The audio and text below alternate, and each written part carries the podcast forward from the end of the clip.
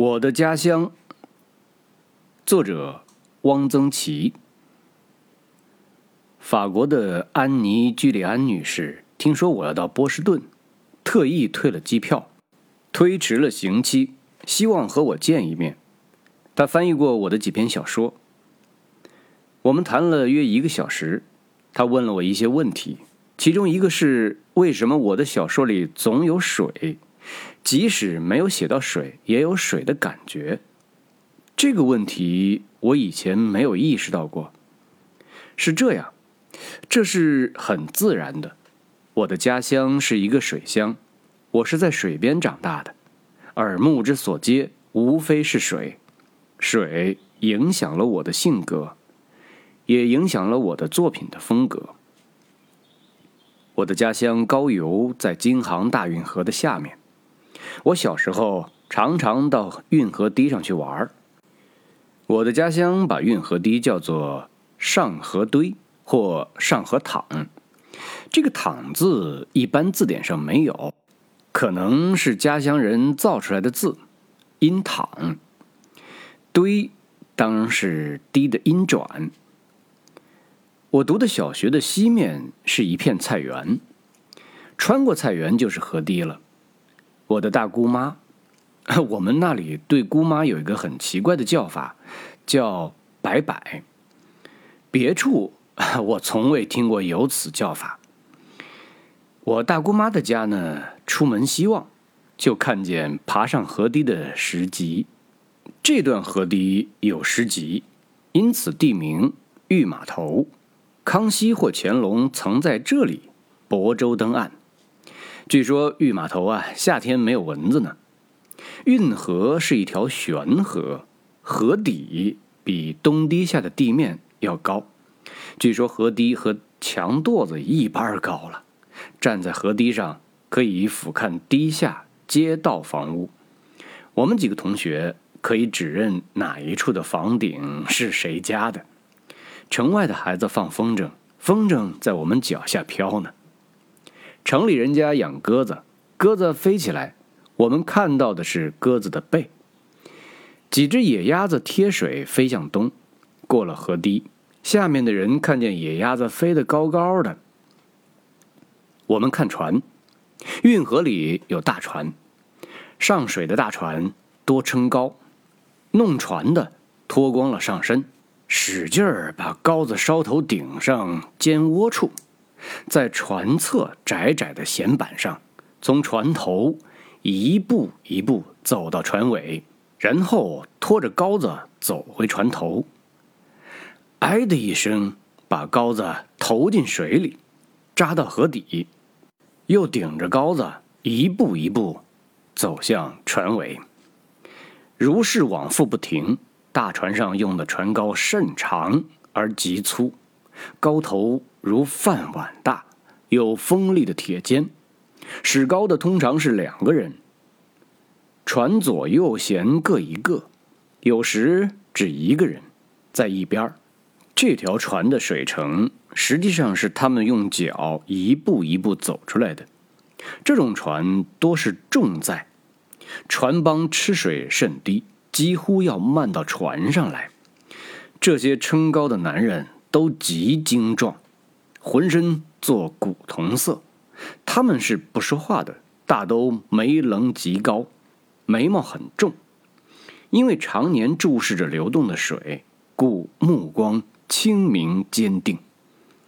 这些大船常有一个舵楼，住着船老板的家眷，船老板娘子大都很年轻，一边板舵，一边敞开怀奶孩子。态度悠然。舵楼大都伸出一支竹竿，晾晒着衣裤，风吹着啪啪啪的作响。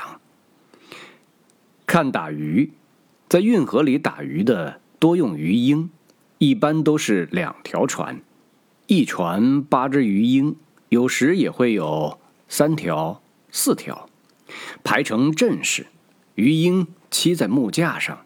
精神抖擞，如同临战状态。打鱼人把篙子一挥，这些鱼鹰啊就噼噼啪啪，纷纷跃进水里。只见他们一个猛子扎下去，眨眼功夫，有的就叼了一条桂鱼上来。鱼鹰似乎专逮桂鱼。打鱼人解开鱼鹰脖子上的金属的箍，把桂鱼扔进船里，讲给他一条小鱼，他就高高兴兴、心甘情愿地转身又跳进水里去了。有时，两只鱼鹰合力抬起一条大桂鱼上来，那桂鱼还在正蹦呢，打鱼人已经一手捞住了。这条桂鱼够四斤，这真是一个热闹场面。看打鱼的鱼鹰都很兴奋激动，倒是打鱼人显得十分冷静，不动声色。远远的听到嘣嘣嘣嘣的响声。那是在修船、造船，嘣嘣的声音是斧头往船板上钉钉子。船体是空的，故声音传得很远。待修的船翻扣过来，底儿朝上，这只船辛苦了很久，他累了，他正在休息。一只新船造好了，油了桐油，过两天就要下水了。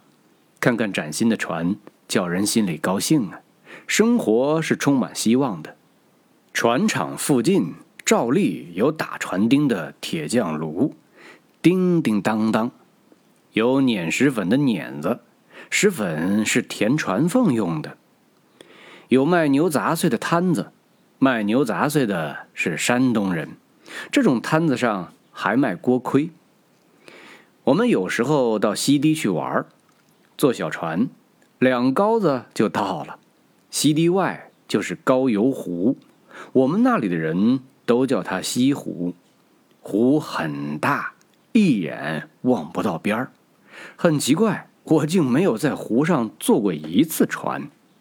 湖西是还有一些村镇的，我知道一个地名灵塘桥，想必是个大镇子。我喜欢灵塘桥这个地名引起我的向往，但 我不知道灵塘桥是什么样子。湖东有的村子到夏天就把耕牛送到湖西去歇伏。我所住的东大街上那几天就不断有成对的水牛在大街上慢慢的走过。牛过后，留下很大的一堆一堆牛屎。听说是湖西凉快，而且湖西有椒草，牛吃了会消除劳乏，恢复健壮。我于是想象湖西是一片碧绿碧绿的椒草。高邮湖中曾有神珠，沈括《梦溪笔谈》在，嘉佑中扬州有一株甚大，天会多现。初出于天长县碑泽中，后转入辟射湖，又后乃在新开湖中，凡十余年，居民行人常常见之。与有人书斋在湖上，一夜忽见其株甚近，初微开其房，光自稳中出，如横一金线，额顷忽张壳。其大如半席，壳中白光如银，珠大如泉，灿烂不可正视。十余里间，林木皆有影，如初日前照。远处但见天赤如野火，倏然远去，其形如飞，浮于波中，杳杳如日。古有明月之珠，此珠色不类月。盈盈有芒焰，带泪日光。崔伯义常为明珠赋，伯益高邮人，盖常见之。近岁不复出，不知所往。樊梁镇正当诸往来处，行人至此，往往围船数宵以待观，名其亭为玩珠。这就是。秦游八景的第一景，辟射珠光。沈括是很严肃的学者，所言凿凿，又生动细微，似乎不容怀疑。这是个什么东西呢？是一颗大珠子？嘉佑到现在也才九百多年，已经不可纠结了。高邮湖亦称珠湖，以此。我小学时学刻图章，第一块刻的就是珠湖人，是一块肉红色的长方形图章。湖通常是平静的、透明的。这样一片大水，浩浩渺渺，让人觉得有些荒凉，有些寂寞，有些神秘。黄昏了。湖上的蓝天渐渐变成浅黄、橘黄，又渐渐变成紫色，很深很深的紫色。这种紫色使人深深感动，我永远忘不了这样的紫色的长天。闻到一阵阵炊烟的香味儿，停泊在御码头一带的船上正在烧饭。一个女人高亮而悠长的声音。二丫头，回来吃晚饭来。像我的老师沈从文常爱说的那样，这一切真是一个圣境。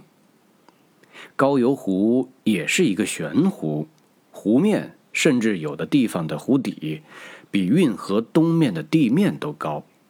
湖是悬湖，河是悬河。我的家乡。随时处在大水的威胁之中。翻开县志，水灾接连不断。我我所经历过的最大的一次水灾是民国二十年。这次水灾是全国性的，事前已经有了很多征兆：连降大雨，西湖水位增高，运河水平了槽，坐在河堤上可以踢水洗脚啊。有许多很渗人的不祥的现象。天王寺前，蛤蟆爬在柳树顶上叫啊！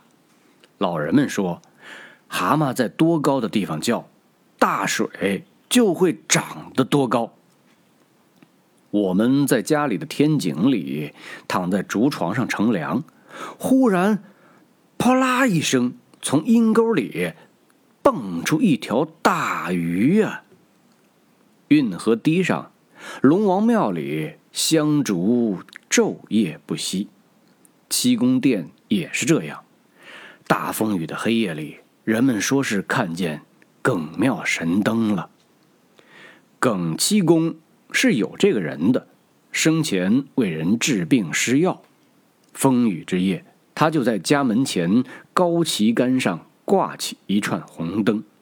在黑暗的湖里打转的船，奋力地向红灯划去，就能平安到岸。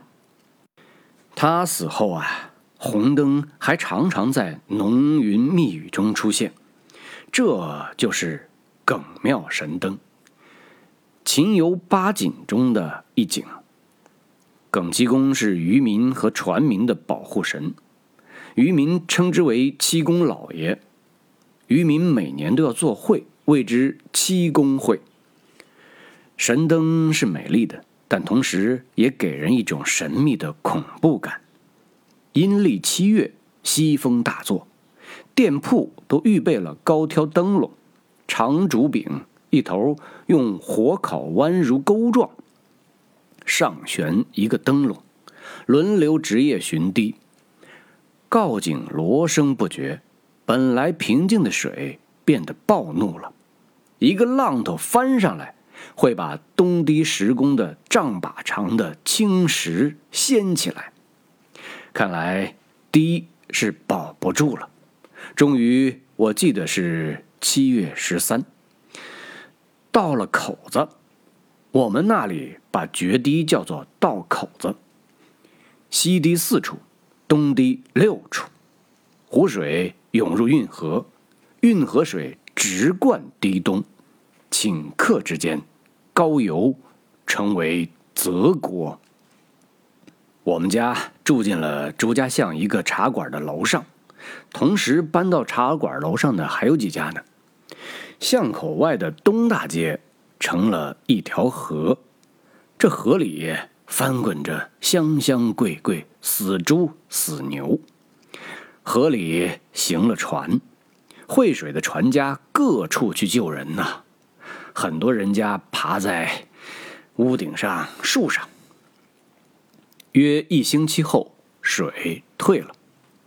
水退了，很多人家的墙壁上留下了水印，高级屋檐。很奇怪，水印是怎么擦洗也擦洗不掉。全县粮食几乎颗粒无收。我们这样的人家还不止挨饿，但是没有菜吃。老是吃刺骨汤，难很难吃。比刺骨汤还要难吃的是芋头梗子做的汤。日本人爱喝芋梗汤，我觉得真不可理解。大水之后，百物皆一时生长不出，唯有茨菇芋头却是丰收。我在小学的教务处地上发现几个特大的蚂蟥，全成一团。有拳头大呀，踩也踩不破。我小时候从早到晚，一天没有看见河水的日子几乎没有。我上小学，倘不走东大街而走后街，是沿河走的。上初中，如果不从城里走，走东门外，则是沿着护城河。出我家所在的巷子南头，是月堂。出向北，往东不远就是大闹。我在小说《一柄》中所写的老朱，每天要到大闹去挑水，我呀就是跟着他一起去玩老朱呢，真是个忠心耿耿的人，我很敬重他。他下水把水桶弄满，我就拣选平薄的瓦片打水漂。我到一沟、二沟、三垛。都是坐船，到我的小说《受戒》所写的安赵庄去，也是坐船。我第一次离家乡去外地读高中，也是坐船，轮船。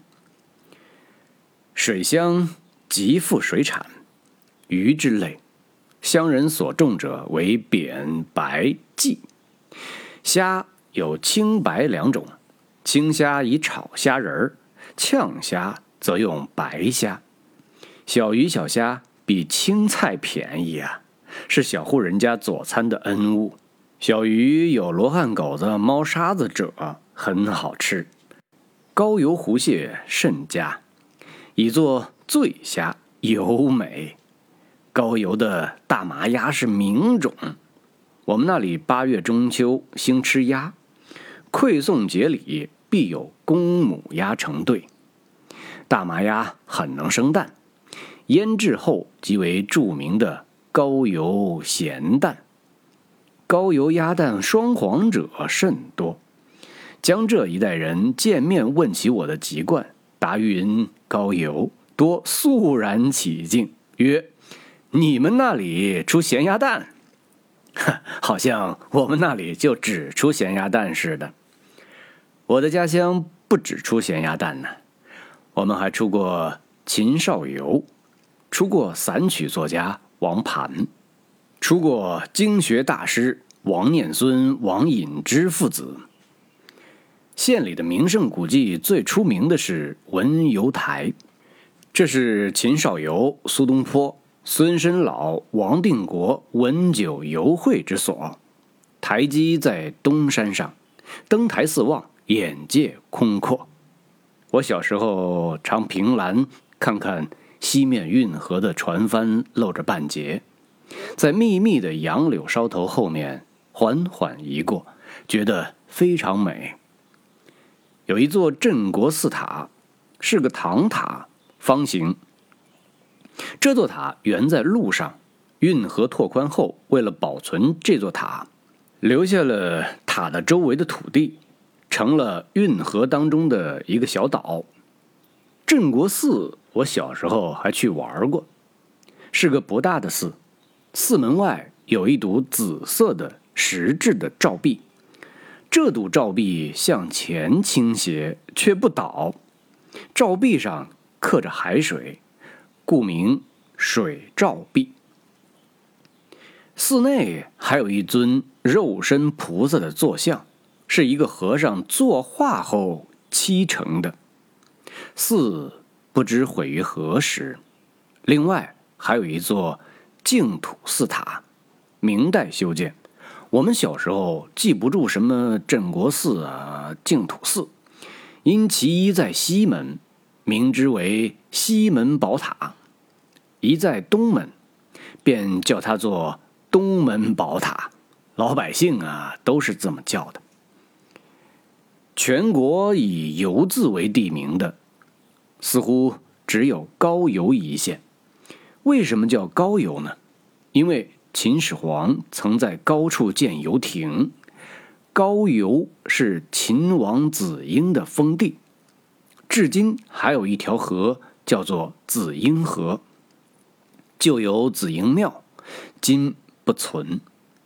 高邮为秦代始建，故又名秦游。外地人或以为这跟秦少游有什么关系？那是没有的。一九九一年六月二十日。